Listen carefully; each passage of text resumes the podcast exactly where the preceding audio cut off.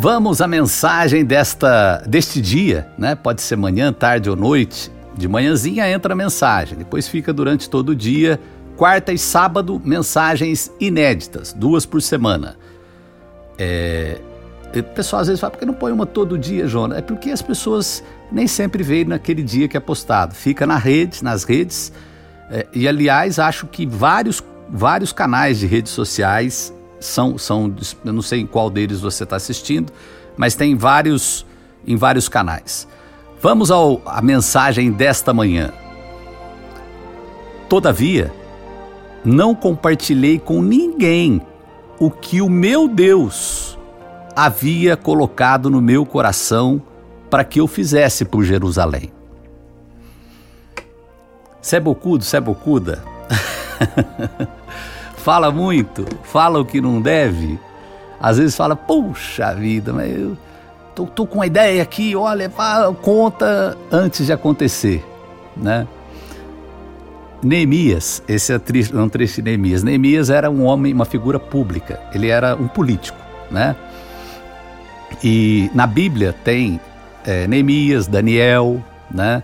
Tem vários, vários personagens. Eu gosto, porque eu tive uma vida pública por muitos anos, comecei com 20 e poucos anos, vereador, deputado estadual, deputado federal, e o ápice quando eu fui prefeito de Campinas, né?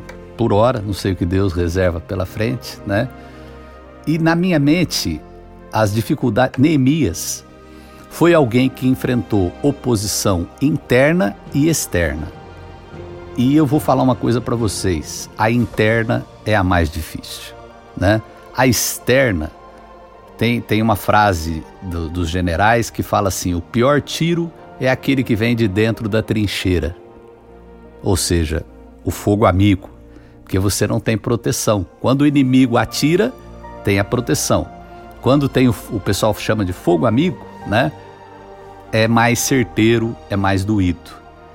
E Neemias enfrentou muita oposição. Ele enfrentou oposição é, fora do povo judeu e enfrentou oposição dentro do povo judeu. Ele foi para reconstruir os muros de Jerusalém. Estava hum, assolado, né? Teve que refazer as portas. É, e ele ia animando o povo. E tem uma frase que ele fala o seguinte: que o pessoal que convivia com ele vinha falar bem dos inimigos e, e levava as coisas, futricava dele para os inimigos também, o chamado leve trás, né?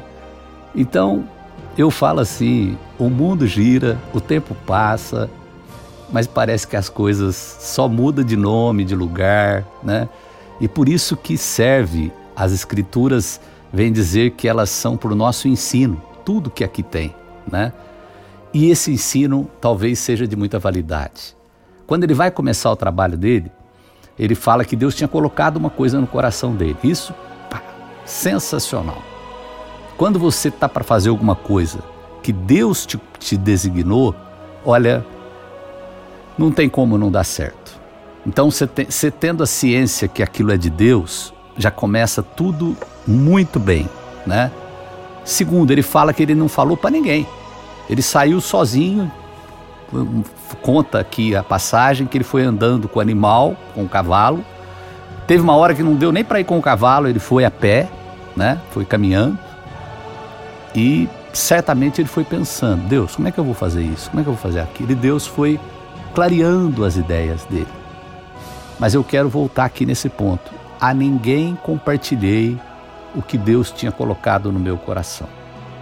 Olha, aprenda isso muitas vezes porque é Deus que coloca coisas boas na nossa cabeça, é Ele que realiza tanto o querer quanto a vontade de fazer. Mas tem coisa, guarda contigo, guarda contigo. Com muito, muita coisa assim, compartilha com alguém que compartilha, compartilha a tua vida, né? E eu vou falar uma coisa assim que eu pode até, às vezes nem isso, até as coisas se ajustarem. Eu sei que pode ter gente, mas às vezes nem isso. Até você ter uma condição de falar, olha, agora tá claro, já posso compartilhar o que, que eu penso, o que está para acontecer. Aí você pode falar, ah, Jonas, mas ele era uma coisa grandiosa. Não importa. O grande pequeno para Deus não faz diferença nenhuma. Quantidade não determina nada para Deus. Ele é infinito. Então, seja alguma coisa menor, seja alguma coisa maior, se você estiver fazendo para Deus, aquilo tem uma importância sem fim. Mas aprenda que Deus tem segredos conosco. Ele não vai dar nos dentes para ninguém, ele não vai sair contando para ninguém. Mas às vezes a gente faz isso e atrapalha os planos de Deus. Mensagem de ânimo e de fé com a vida.